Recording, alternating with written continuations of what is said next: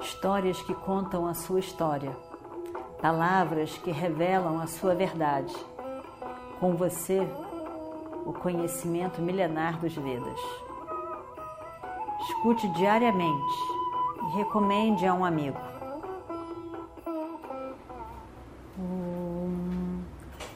Vakratunda Mahakaya Suryakoti Samaprabha Nirvignam Kurume Deva Sarvakaryeshu Sarvada Continuando então a nossa história do Mahabharata. Olhe para esse Arjuna. Vejam, ele não pode ser conquistado. Ele e os seus irmãos decidindo lutar conosco, nós seremos derrotados. Bhishma falando. Duryodhana, eu gosto muito de você. Eu quero o seu bem. Eu não quero que você seja destruído. Eu gosto muito de você. E essa é a sua chance. Eu considero essa ser a sua última chance. Por que, que você continua a pensar sobre eles como se eles fossem inimigos para você? Devolva o reino dos Pandavas, Duryodhana. Chame eles. Fale com eles. Dê a eles o que é a parte deles. Essa foi a promessa feita naquele dia. Os 13 anos acabaram. Dê a eles. Isso vai evitar muito, muita morte. Uma guerra vai evitar muita coisa. Faça paz com eles. Você também será feliz com isso. Você estará evitando uma matança sem fim. Escute, Duryodhana. Escute o meu conselho. Eu dou esse conselho a você porque eu gosto de você. É com amor que eu lhe dou esse conselho.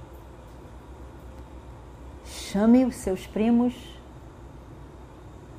faça paz, devolva o que é deles.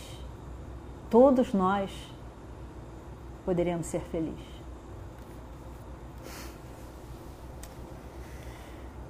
Duryodhana estava arrasado. Pálido, em choque. Ele não esperava que ouvir que os 13 anos já tinham acabado. Então, junto com essa informação, ele estava completamente desapontado, fracassado, sem esperança de mandar os primos de volta por mais 13 anos, que era todo o plano dele. E aos poucos, aquela, aquele desânimo, aquele desapontamento foi virando muita raiva. E ele foi ficando vermelho de raiva, vermelho de tanta raiva. Como que aquilo podia ter acontecido com ele? Os planos todos já tão bem feitos ele seria rei, sozinho, sem iguais, sem nenhum outro, pensar em nenhum ninguém antagônico a ele por mais 13 anos. Ele se vira e diz para o avô: Eu não vou devolver o reino dos Pândavas. Não vamos falar sobre isso. Eu só quero saber de guerra e nada mais. Eu vou lutar. Eu vou lutar agora, eu vou lutar depois. Vamos nos organizar para a guerra. Drona fala. Por favor, Duryodhana, considere considere que eu tenho a falar. Então, vamos dividir o nosso exército em quatro partes. Duryodhana, você pega um quarto do exército e você retorna para Hastinapura com um quarto do exército. Porque na verdade ele queria proteger o rei. Ele não via sentido do rei enfrentar Arjuna naquela situação. E ele diz para outros que estavam ali: o rei tem que ser protegido de todas as formas. Nós temos que evitar o encontro de Duryodhana com Arjuna nesse momento de toda, todas as formas possíveis. Então, que ele volte para Hastinapura com um quarto do exército. O outro um quarto do exército se dirige para onde estão as vacas, o gado de Virata, e leva todo esse gado, a riqueza de Virata, para Hastinapura. É, na verdade, não é que eles quisessem o gado, mas eles estavam ali para quê? Então, pelo menos, vamos completar o plano. A outra metade do exército permanece aqui. E nós lutaremos com Arjuna. Bhishma, Kripa, Ashwatthama, Radheya e eu mesmo, Drona. Nós lutaremos com Arjuna.